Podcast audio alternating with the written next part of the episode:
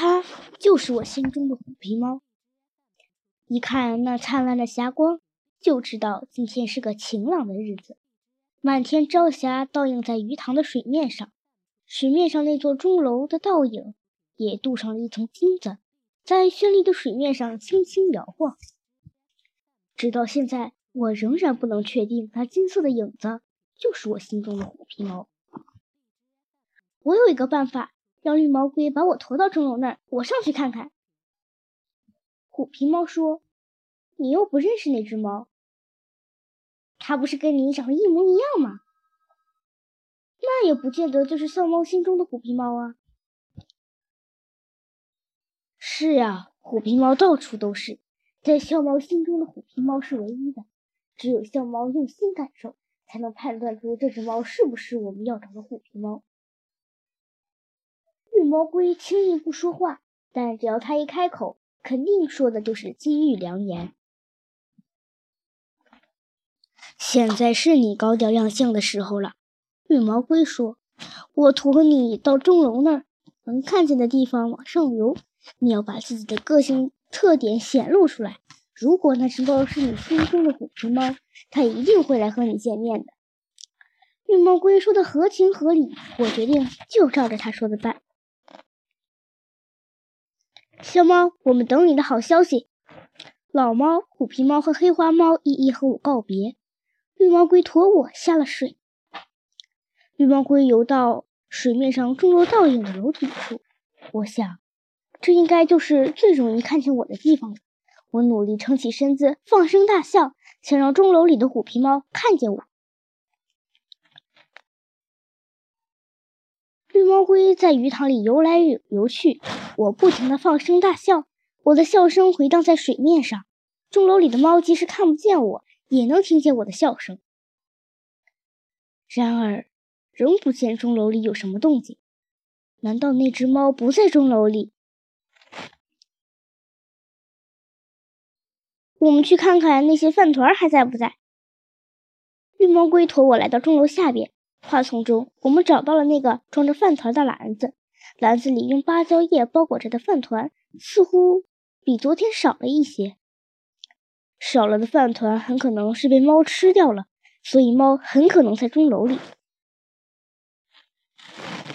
刚才我一直在观察着饭团，所以没有注意到一只虎皮猫悄然地来到我们身边。我和它对视的那一瞬间，我便认定了它是我心中的虎皮猫。他看我的眼神仍旧是那么温柔，那么深情。真的是你吗？我悲喜交加，脸上在笑，心里却在哭。你让我找的好苦。小猫，你说什么？你的腿受伤了？我说的话，虎皮猫居然没听见。也许是因为他不好意思，所以把话题岔开了。有一次，我到高烟囱上找你，没想到摔了下来，把腿摔断了。不过没关系，现在上着甲板，很快会好的。你一定很疼。虎皮猫温柔地舔着我的腿。你是怎么受伤的？我刚才不是说过了吗？虎皮猫怎么又问这个问题？难道是因为它太激动，所以思维混乱了，语无伦次了？而且，我发现它说话的声音大了很多。但不说话时，他的举止还是像以前那样优雅。虎皮猫失踪了以后又去了哪里？它的每一分每一秒是怎么度过的？我都想知道。离开医医院后，你去了哪里？虎皮猫没有回答我。我继续问：“你怎么来到这里来的？”虎皮猫仍然不回答我。我说。我在问你呢，你怎么不回答我？虎皮猫一脸茫然。